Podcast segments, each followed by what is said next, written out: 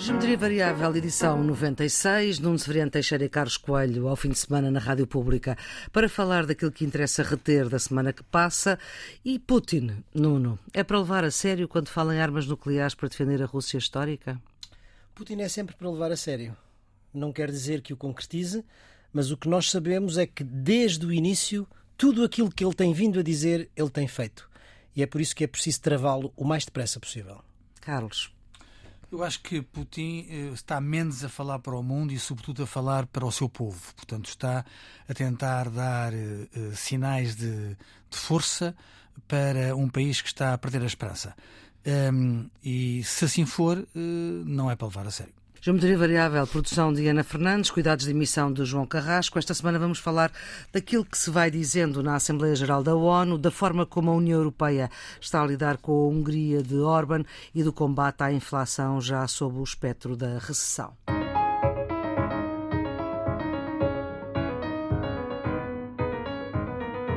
Enquanto decorre a Assembleia Geral das Nações Unidas, já vamos no número 75, é um órgão fundamental no concerto do mundo. Putin, Rússia, não está. Xi Jinping, China, também não. Narendra Modi, Índia, também não está. Ou seja, uma boa parte do mundo não está representada ao mais alto nível nesta Assembleia Geral. Claro que estão delegações dos países. No entanto, é um discurso feito às seis da manhã de Vladimir Putin, discurso gravado e não em direto, que provoca todas as atenções atenções, que mobiliza as atenções. Putin a anunciar a mobilização militar que não está a correr como ele gostaria. Há quem esteja a fugir da Rússia. Biden, o presidente norte-americano, a relembrar que ninguém ameaçou a Rússia, mas leva a sério a ameaça nuclear. E qual será o passo seguinte, Nuno? Não sabemos qual será o passo seguinte, mas o que nós sabemos é que a situação eh, é neste momento uma situação muito perigosa perigosa porque eh, Putin está a perder em toda a linha. Vamos lá ver. Putin perdeu, do ponto de vista político, todos os seus objetivos. Hoje, o Ocidente está unido, ele queria dividi-lo. Hoje, a NATO está mais próxima das suas fronteiras, com o alargamento à Finlândia. A Suécia à Finlândia, ele queria afastado. A Europa está menos dependente da energia russa do que aquilo que estava e vai continuar a fazer. Portanto, ele perdeu todos esses objetivos políticos ele não está a conseguir nenhum dos seus objetivos militares. Ele não conseguiu tomar Kiev e agora está a perder território. E, portanto, Putin está encurralado. E é isso que é perigoso, não é? Todos os animais, mesmo que racionais, quando estão encurralados, são perigosos. Quais são as alternativas que Putin, que Putin tem? Eu penso que Putin tem, em primeiro lugar, a alternativa da mobilização geral, esta é parcial, uhum. ainda tem a mobilização geral, num plano convencional, e depois tem a alternativa nuclear, que eu acho que é absolutamente desastrosa, porque ninguém, ninguém sairia vitorioso, vamos dizer assim. Agora, esta alternativa que ele utilizou da mobilização parcial está a correr mal. Está a correr mal do ponto de vista interno, não é? Está a ser altamente contestada, ele está a ter um fluxo de saída de Rússia de milhares de pessoas e está a ter contestação. E, portanto, quer dizer, do ponto de vista político interno, isto não vai ser fácil. Aliás, há um inquérito muito bem feito daquele instituto do Levada Center, que é talvez um instituto mais credível desse ponto de vista, a analisar a opinião pública na, na, na Rússia, que aponta para várias fraturas a vários níveis da opinião pública russa. Portanto, isto vai ter também consequências de política interna o que nós não sabemos, mas, mas, podemos ter uma ideia, é se isto tem ou não tem algum efeito sobre o terreno na guerra. Hum. Porque eh, o que acontece é que estes reservistas que vão para o terreno vão preencher as lacunas das baixas que ele já teve. Portanto, isto não significa um grande incremento em homens. E depois também não sabemos quais são as condições militares em que estes reservistas, ainda que tenham alguma experiência militar, vão combater uma guerra que não fazem há imenso tempo. Hum. Ou seja, quer do ponto de vista do treino, quer do ponto de vista do equipamento. Portanto, eu continuo a pensar que Putin está numa situação muito complicada.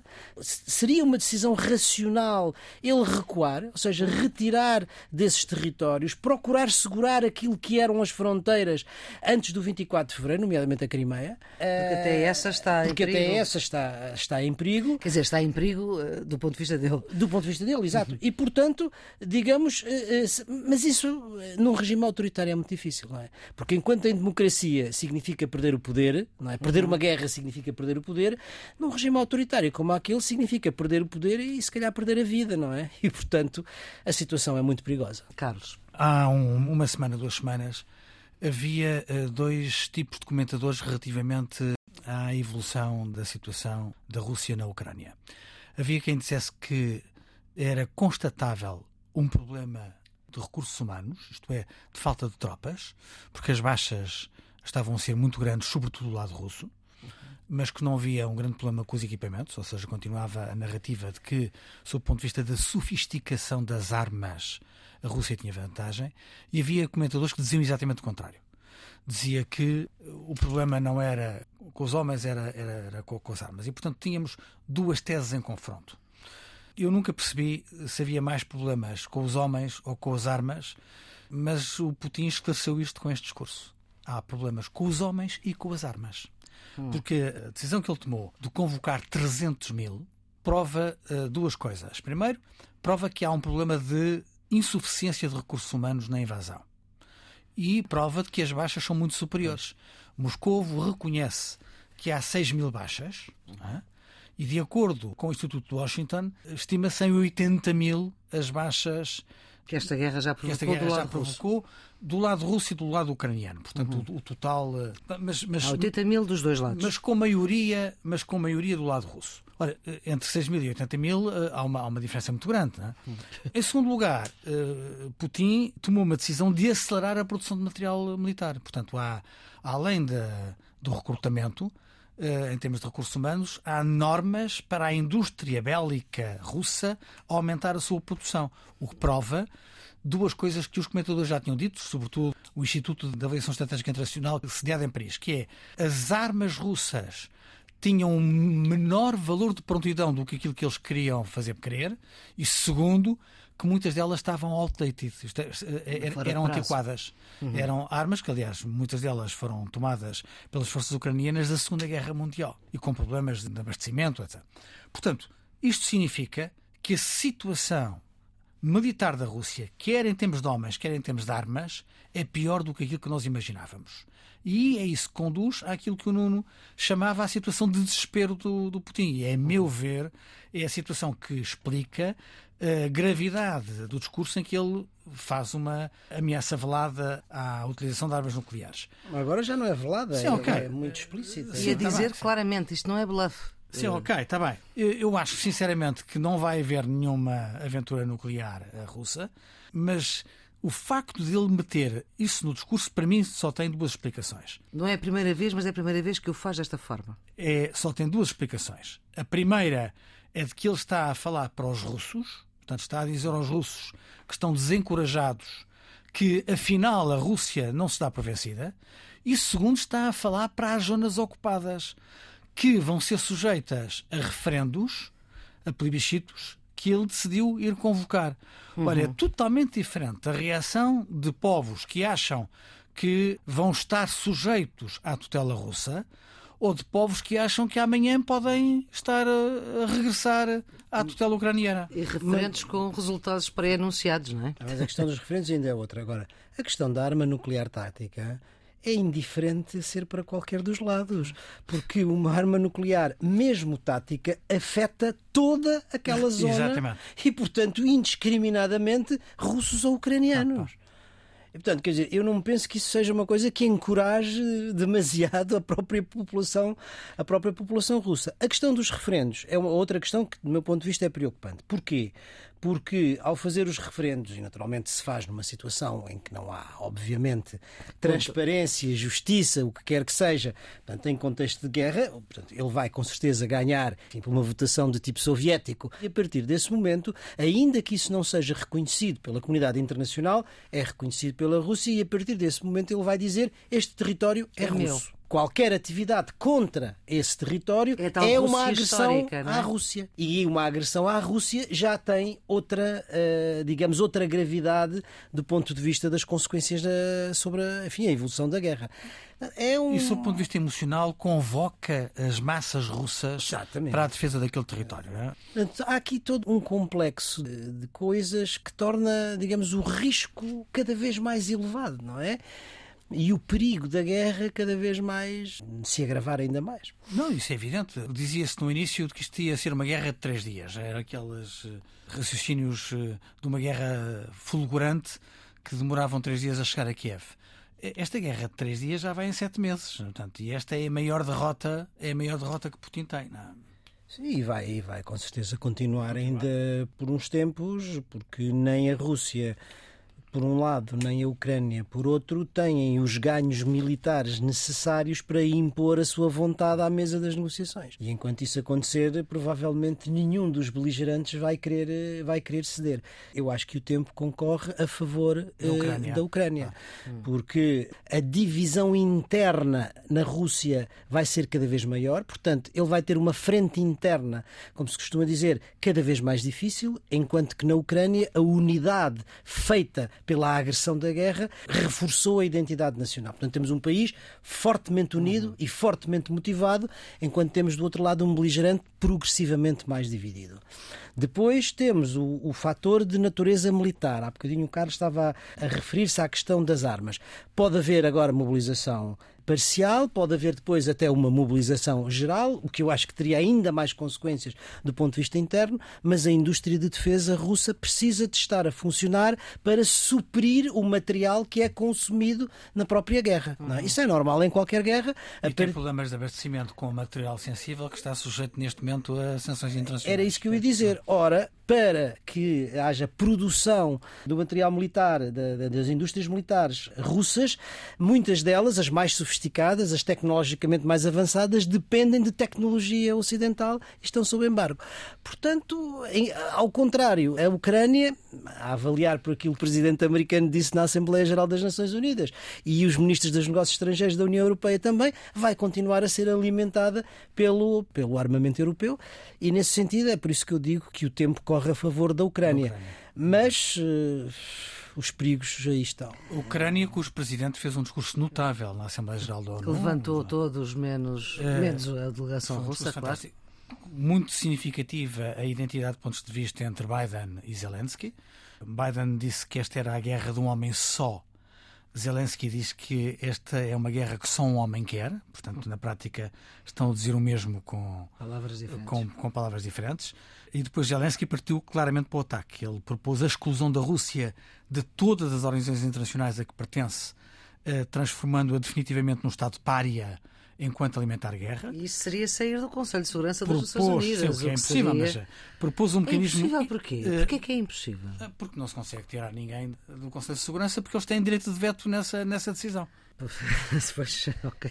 Há, há um conjunto de coisas no discurso do Zelensky, não vou dizer todas que não faz sentido, mas eh, ele propõe um mecanismo internacional para compensação à Ucrânia pelos danos da guerra. Portanto, Sim. ele já está a pedir a compensação pelo, pelos danos da guerra. Isso aconteceu depois da, da Segunda Guerra. propõe E da o reforço das sanções e, pelo que corre em Bruxelas, a União prepara-se para aprovar um novo pacote de sanções e, e colocou em cima da Assembleia Geral das Nações Unidas, outra vez, a questão dos crimes de guerra reavivados com as últimas descobertas em território ucraniano. Aliás, é muito interessante porque normalmente quando se faz a evolução da, a evolução da guerra e para quando saímos dos aspectos técnicos ou táticos e, e, e de estratégia militar, a forma de eh, avaliarmos a, a condução da guerra e o estado da guerra é ver como evoluem os objetivos de guerra. E é muito interessante ver como os objetivos de guerra da Rússia se vão diminuindo e autolimitando.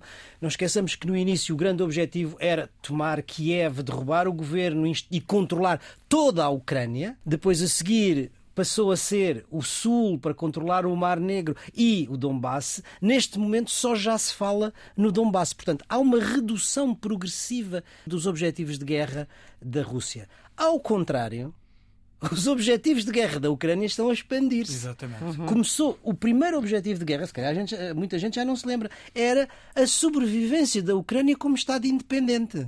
Pois. Agora, o objetivo de guerra da Ucrânia é recuperar todos os territórios, Incluindo a incluindo Crimeia. a Crimeia, ou seja, regressar às fronteiras de 1991. Segundo, pedir indemnizações de guerra, enfim, à maneira do Tratado de Versalhes, pedir indemnizações de guerra para a reconstrução da economia e da- das infraestruturas que os russos destruíram. E depois responsabilizar no Tribunal Inter- de Justiça Internacional os crimes de guerra.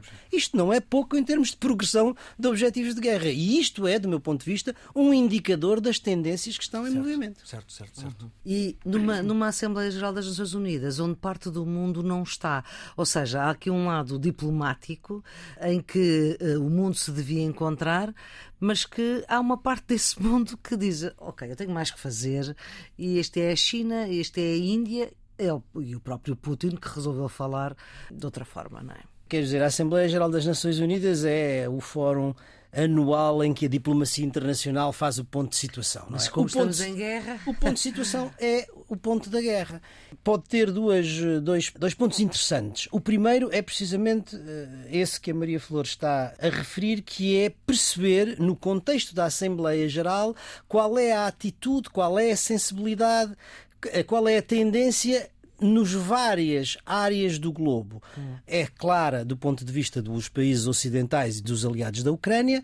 Depois há essa situação da Rússia. Que não vai, mas manda lá Não vai, manda Lavrov. A China e a Índia não vão, mas também não se aproximam mais, não, não reforçam. Quer dizer, afinal de contas, há limites à tal aliança ou à tal amizade ilimitada, não é? Não, e a China fez uma declaração a dizer que, que a guerra deve terminar. que a guerra deve terminar. E depois é interessante perceber, na Assembleia Geral, como reagem as outras áreas, vamos dizer, tradicionalmente do terceiro mundo, a Ásia e a África e a América Latina, relativamente à questão da guerra. Este é um ponto no que diz respeito à Assembleia Geral. Depois, o ponto, quando estamos a falar ainda não ouvimos o Lavrov, mas é o bloqueio do Conselho de Segurança. Ou seja, quer dizer, a confirmação de que o veto do Conselho de Segurança impossibilita as Nações Unidas de realizarem ou de resolverem o problema para o qual foram criadas, que é o problema da paz e da segurança mundial. Eu acho que não se pode dizer que o mundo não está presente na Assembleia Geral. Não, não está todo presente ao mais alto nível, mas de uma forma geral nunca está todo presente ao mais alto nível. Há sempre chefes de Estado, ou por razões da agenda interna, ou por razões de, de tensões internacionais que não vão e se fazem representar eh, por outros membros da administração, sobretudo pelos ministros estrangeiros. Eu isso não me, não me surpreende, sobretudo num contexto de guerra, não me surpreende nada. O que eu acho curioso é a evolução da declaração da, da China, depois de uma, de uma cimeira Particular, não é? Houve uma sin- cimeira. sino-russa. Isto não, não deixa de ter um sabor de desfaçatez para Putin. Putin estaria à espera de uma declaração de maior apoio ou mais entusiástica da parte da China e a China não esconde a sua preferência para que terminem as hostilidades. não é? Depois há aquela entrevista que Erdogan dá a dizer que Putin lhe disse que queria que- acabar com a guerra rapidamente. Sim, há, para além das declarações, há os sinais diplomáticos que são sempre importantes nestas situações. É preciso, do meu ponto de vista, notar duas coisas. Primeiro, nunca houve um encontro entre o líder chinês e Putin. Quando estiveram, estiveram sempre com um terceiro. Nunca houve um encontro a sós, os dois, é isso? A sós, os dois, exatamente. E isso, obviamente, é um sinal, ao contrário do que tinha acontecido há, há uns meses atrás. Segundo, eh, Xi Jinping não é ele que fala, manda falar. Eh, Já não sei se foi o Ministro dos Estrangeiros, creio que foi o Ministro dos Estrangeiros que eh, expressou as posições da China e com essa reticência, com esse esfriamento das relações. E o Primeiro-Ministro chinês, eh, Narendra Modi, disse com todas as letras que estava preocupado com a guerra na Ucrânia. Portanto, mesmo os dois, as duas grandes potências, ou as duas maiores potências aliadas de Putin, eh, estão neste momento a tomar eh, alguma prudência, alguma distância, algum cuidado, e obviamente o presidente russo também lê esses sinais. Outro dos assuntos que passa pelas Nações Unidas e que passa por todos os discursos de António Guterres tem que ver com as alterações climáticas, que a guerra também não ajuda, não é? Claro, claro. E pode mesmo, digamos, atrasar a transição energética. Não é? Sim, é um tema que está que devia estar mais presente nas preocupações internacionais. Mas que não pode estar. Mas, mas, mas, é vítima da guerra. É vítima da guerra. A, a Flor recorda-se que uma vez fizemos aqui uma, uma piada quando começou a pandemia, a dizer que já não havia problemas internacionais porque o Covid tinha morto os problemas todos. Agora é a guerra da, na Ucrânia que faz esquecer todas as outras matérias que deviam estar na primeira linha da, das preocupações internacionais.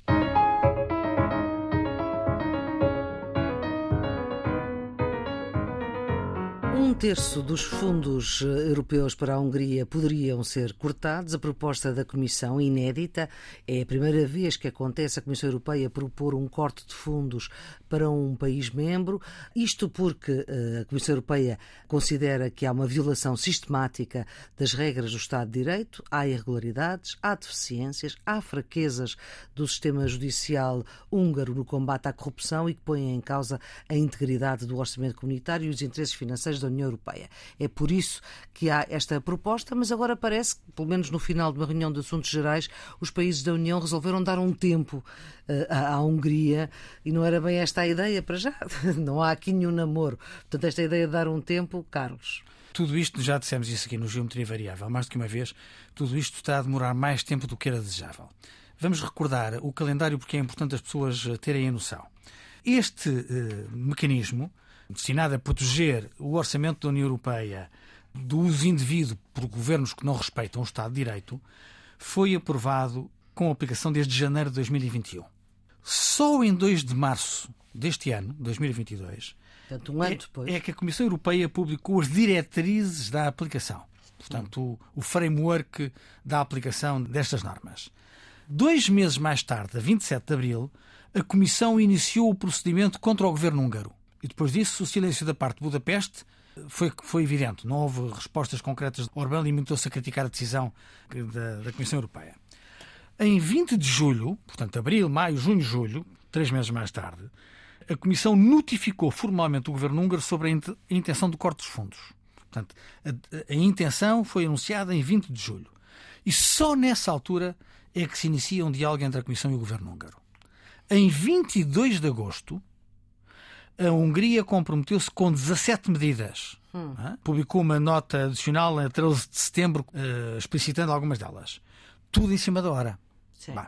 E a confiança do lado europeu na resposta húngara é muito baixa, para não dizer que é praticamente nula. Portanto, a resposta não inspira nenhuma confiança de que a Hungria passe a respeitar as normas. É isso que leva a Comissão Europeia, no dia 18 de setembro, aprovar as sanções por unanimidade numa reunião extraordinária passada, que foi, foi tomada num domingo. Agora, o Conselho da União tem um mês para se pronunciar hum, por maioria qualificada. Exatamente, não é Sim. obrigatório unanimidade aqui. Sim, não, é maioria qualificada. E, portanto, isso Mas é este mês pode ser estendido por um máximo de dois meses hum. em circunstâncias excepcionais. Um Isto é, no máximo, podemos ter uma decisão final e pronta a aplicar apenas a 18 de dezembro. Ok? Hum. A pergunta que se faz é: o Conselho vai aproveitar esta faculdade ou não? Todos os sinais dizem que sim, que vai. Qual é o argumento? O argumento é que, como o governo húngaro só respondeu há pouco tempo, quer-se perceber se as respostas do governo húngaro são mesmo para levar a sério ou se não são para levar a sério. Portanto, no Conselho está-se a dar um bocadinho de benefício da dúvida ao governo húngaro e, portanto, vão-se puxar os prazos ao, ao limite. E acha que resultado é que isso vai dar? eu acho que vai acontecer uma de três situações. Ou, de facto, o governo húngaro assusta-se e dá e consequência aos seus compromissos uhum. e, portanto, na prática, para o processo. É? Ou uh, os Estados-membros acobardam-se porque precisam da Hungria para outros votos no Conselho e vão arranjar mais uma maneira de uh, adiar a decisão ou de não tomar nenhuma decisão.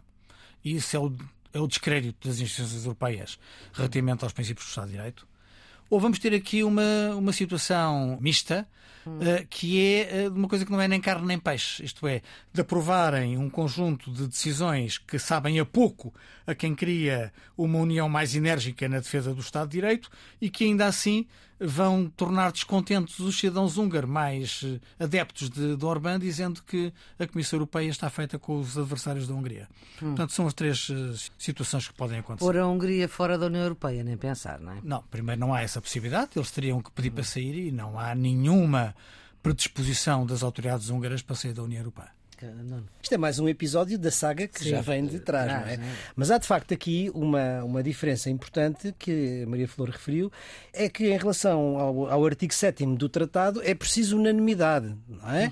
Neste caso, não é preciso unanimidade, é por maioria qualificada e, portanto, se o Conselho encontrar uma maioria qualificada que queira aplicar na íntegra estas medidas, enfim, não há outra alternativa e eh, a Hungria ficaria mesmo sem os tais cerca de 65%, o que equivalia a 7 mil, eh, 7,5 mil 7,5 mil milhões. Bom, dos vários cenários que o, que o Carlos colocou, se nós olharmos para a história da construção europeia, aquele que é mais plausível é o terceiro. Que e, é- e- é o- nem que carne é- peixe. que é o compromisso. É o compromisso, é, digamos, é essa a tendência. A política é a arte disso, é? vários, Mas, eh, vários, eh, vários politólogos que conhecem bem o- a questão húngara dizem que, digamos, essas, essas 17 medidas e mais agora o anúncio de que vai implementar uma, uma autoridade contra a corrupção visam justamente, pelo menos do ponto de vista da imagem, aproximar-se ou aligeirar essa imagem de desrespeito pelo Estado de Direito e, portanto, encontrar- encontrar-se-ia um face saving, não é? Um salvar de face por parte da União Europeia e essa seria, digamos, uma saída que poderia convir eh, a todos, não é? Eh, Porque, como o Carlos diz, eh, enfim, uma expulsão da Hungria não é possível, o impasse não é desejável e a União Europeia, neste momento, precisa de unidade no quadro da guerra. E esse é, neste momento, o valor mais importante. Só um número que, para complementar aquilo que o Nuno disse, a pressão financeira sobre Orbán não é apenas os 7,5 mil milhões. Os 7,5 mil milhões são o valor de três programas que estão congelados, Congelados. por esta decisão. Mas também está congelada a aplicação do PRR húngaro, que são mais 7,5 milhões. Ou são seja, 15. são 15 mil milhões que estão neste momento a ser suspensos eh, e, portanto, que Orbán quer desesperadamente que entrem nos cofres da Hungria. Eh, isto pode levá-lo, de facto, a tentar eh, a levar dar alguns passos no sentido de um, de um, de um compromisso.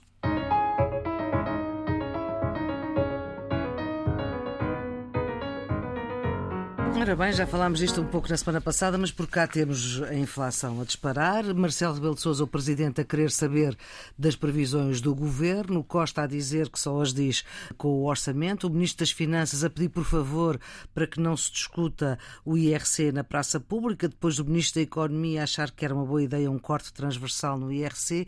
E o Estado de Estado dos Assuntos Fiscais a lembrar que o choque fiscal não resolve nada. Estamos com dificuldades de comunicação. Nuno. Voltamos, voltamos à comunicação política da semana E passada. atenção, porque, pelos vistos, alguém foi contratado para que isto não aconteça. Isto é sinal de grande desorientação no governo. não é? O, o Ah, presidente... e agora há o aeroporto também, que afinal Pedro Nuno Santos até vai à reunião com o Luís Montenegro resolver um problema que há 50 anos ninguém resolve. Foi assim que ele disse. Bem, o Presidente da República está preocupado e eu penso que está preocupado com razão.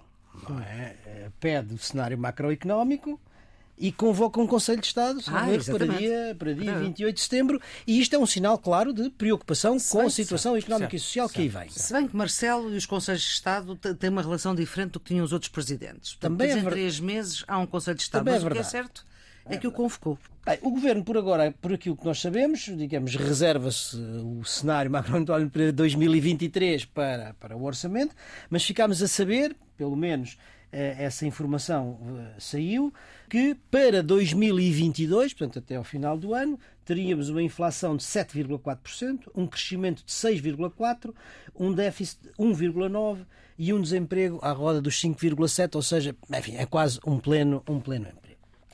Para o ano que vem nós não sabemos o que é que. Sabemos que é mau, não é verdade? é Toda mau. a gente diz que é mau. O Presidente da República E- já disse que é mau. os A Alemanha economistas- anuncia recessão. Os, os economistas dizem que, que é mau. Eu fiz aqui um pequeno trabalho de casa é de perceber eh, o que é que as instituições que têm responsabilidade nesta matéria nos dizem relativamente aos dois indicadores que são os mais preocupantes, que são os, da- os do crescimento e os da inflação. O Banco de Portugal diz-nos que o crescimento para 2023 vai ser 2,6 e a inflação 2,7. De todas as instituições que vamos ver, é a mais otimista, vamos dizer assim, porque a Comissão Europeia dá um crescimento não de 2,6, mas de 1,9 e uma inflação não de 2,7, mas de 3,6. A mesma coisa, quase igual, se passa com o Fundo Monetário Internacional.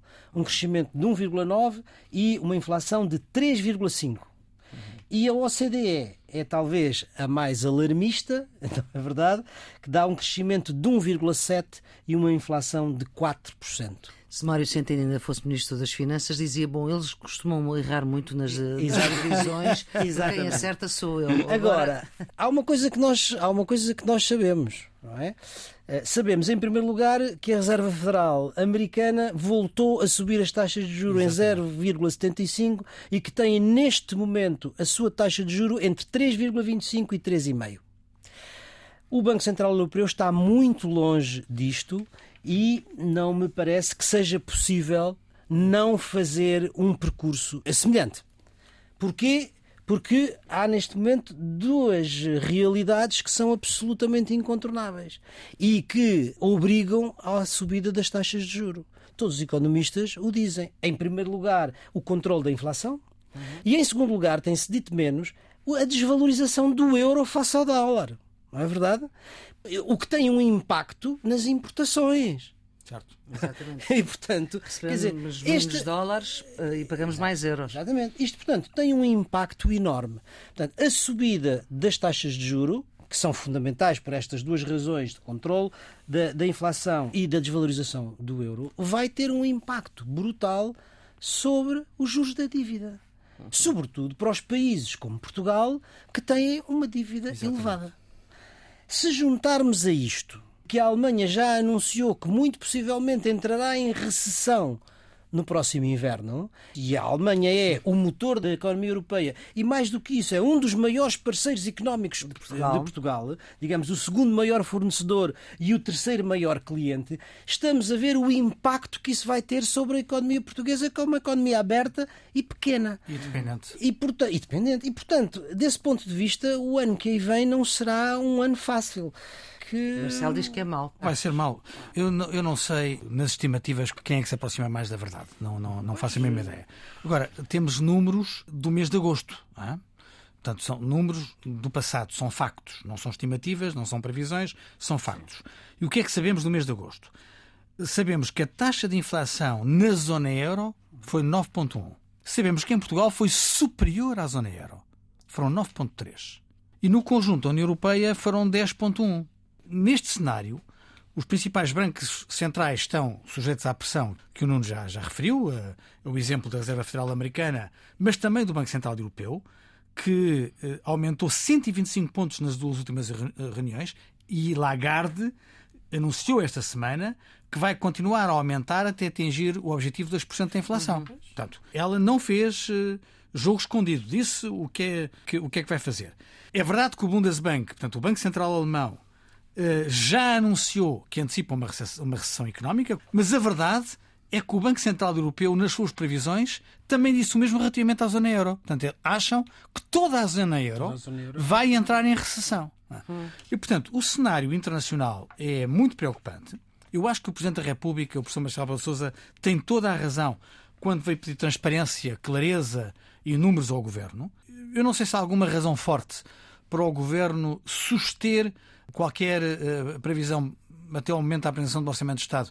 Eu acho que era, era há alguns dos indicadores que permitiriam ao Governo dizer alguma coisa já, ou para uh, tentar dar alguma tranquilidade aos hum. mercados, ou para denunciar quais são as grandes iniciativas de natureza económica que está a pensar tomar. Não, não precisava de, de entrar na exemplificação concreta das medidas, mas podia antecipar, como nós dizemos, um cheirinho. O... Pelo menos nas Nações Unidas, António Costa já, enfim, já cedeu à ideia da tributação dos lucros extraordinários das empresas. E, uh... Não sei se isto vai fazer efeito ou não. Mas... O que nós sabemos é que há países da União a terem reações muito musculadas. Por exemplo, a Itália acaba de aprovar um segundo plano de 17 mil milhões de euros a Itália uh, tem eleições este fim de semana. Que acrescentam a um primeiro plano de 35 mil milhões. Portanto, na prática, são mais de 50 mil milhões de euros. Uhum. Olha, a relação da economia portuguesa para a, para a economia italiana uhum. não é de 1 para 10. Uh, portanto, a Itália está a investir mais na sua recuperação económica do que Portugal está a fazer. Vamos a ver o que é que o governo se vai lembrar de propor na altura da apresentação do orçamento. Portanto, temos que esperar até dia 10 de outubro. Damos que dar um tempo. No fundo, estamos também aqui a dar um tempo.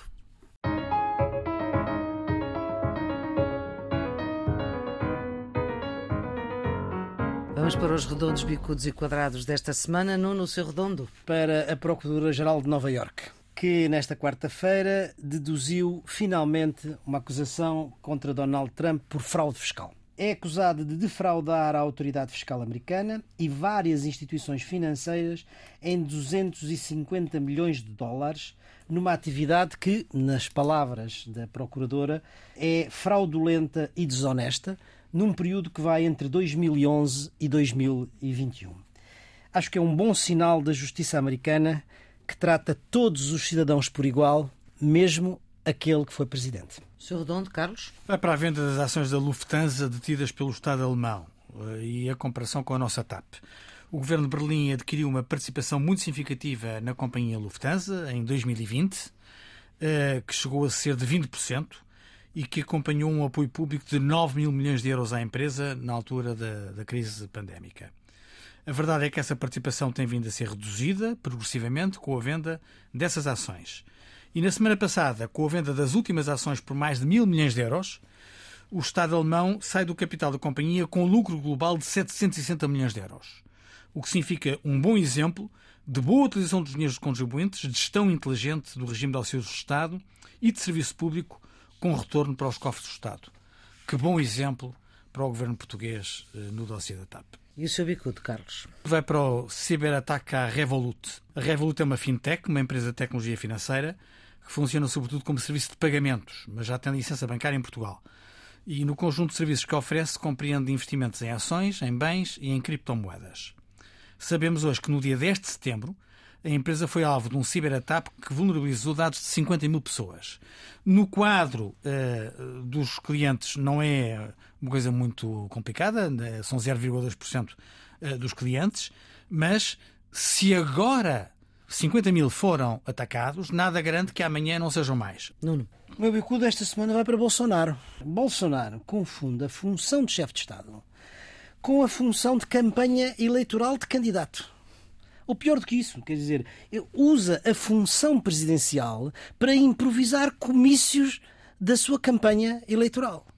Fez isso uh, no funeral da Rainha, fez isso na Assembleia Geral da ONU e fez, sobretudo, uma triste figura, quer dizer, que não o prestigia a ele nos 200 anos, nos 200 anos, nos 200 anos da, da independência do Brasil e, portanto, quer dizer, é uma triste figura que não o prestigia a ele, mas, sobretudo, que desprestigia o Brasil. Do seu quadrado, Nuno? para a morte de Mahsa Amini e os protestos que gerou no Irão. No Irão. Mahsa Amini é uma jovem, ou era uma jovem de 22 anos, que foi detida e espancada pela polícia de costumes pelo simples facto de não usar o véu de acordo com as normas. Estava Ou seja, ela usava o véu, mas estava mal posto. Acabou por morrer uh, às mãos da polícia, vítima do espanhamento. A sua morte provocou uma onda de protestos nas ruas do Irão e continua. até mesmo na imprensa, e continua, com várias mulheres a rasgar o véu e a cortar o cabelo. Em público, o que é considerado. Isto tem um significado duplo, porque se por um lado isso significa o aumento da repressão sobre as mulheres, significa também que há uma grande vitalidade e uma grande resistência na sociedade civil iraniana. O seu quadrado, Carlos? É exatamente o mesmo. Ah. É exatamente o mesmo. É, é uma morte uh, a lamentar, quer dizer, todas as mortes inocentes são para, para, para lamentar. É, é uma jovem que uh, falece por causa de um regime tirânico, despótico, eh, teocrático. É um homicídio, não há margem para, para outras qualificações. A polícia iraniana diz que foi um ataque cardíaco. Sim, com certeza, e nós acreditamos nisso. As manifestações são um indicador de que algo pode estar a mudar na sociedade civil uh, iraniana. iraniana, porque as justificações oficiais não convencem e as pessoas começam a perceber que estão sujeitas a uma tirania e não, não nos pode faltar a voz para denunciar esta violência desumana contra os mais eh, elementares direitos humanos. Pistas para este fim de semana, Carlos? Redescobri um livro que já tinha lido há algum tempo, que tenho desde 1988, de Sir David Attenborough, sobre o Mediterrâneo. Sim. O livro chama-se O Primeiro Éden. é uma história da evolução da natureza e do homem, da ocupação uh, do Mediterrâneo quando o Mediterrâneo se, se cria, quando um vale deserto é cheio de água e a vida aí se estabelece, e é um monumento fantástico sobre a evolução da, da vida uh, e a intervenção do homem nesse ecossistema. Muito bem. A sua pista de fim de semana? Para aproveitar o resto do verão, Sim. que ainda está, e vai para o CCB, Centro Cultural de Belém, de Portas Abertas, sob o tema Um Chão Comum. O CCB dá início este fim de semana à sua nova temporada e nestes dois dias, 23 e 24 de setembro, tem um intenso programa que é gratuito e para toda a família, com concertos, visitas guiadas, ensaios, aulas de dança, aulas de skate e até pad papers.